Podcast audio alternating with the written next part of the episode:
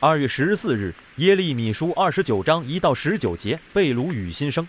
耶利米书二十九章是很独特的一章经文，它是由一些书信来往构成，内容都是先知的讲论。为何神要吩咐耶利米写这信？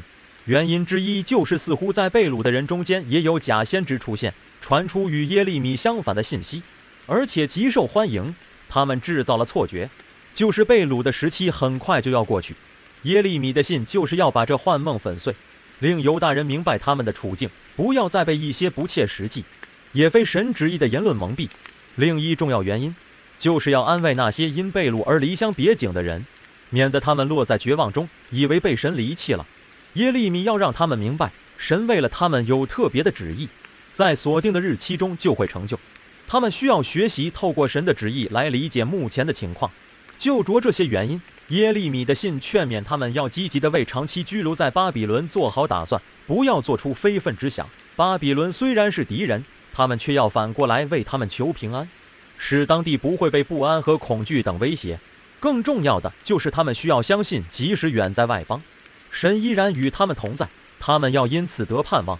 至于针对传讲假信息的先知，耶利米重申曾经讲过的话，借此显示出假先知的毛病就是不听神所说的话。所听的只是自己一厢情愿的妄想，如此，他们成了自己心中欲望的先知，却毫不关心神真实的旨意到底是怎样的。不论在任何时代，人民被掳必然是很难接受的事实，但耶利米的话却教导我们认识，原来被掳也可以产生正面的果效。尽管犹大国被掳被视为神的惩罚，关键是我们如何看待贝鲁。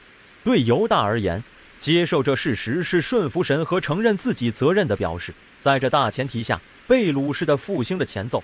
相反，凡不接受这事实的人，只是在延续对神的反叛。这样贝鲁就会是灭亡的先声。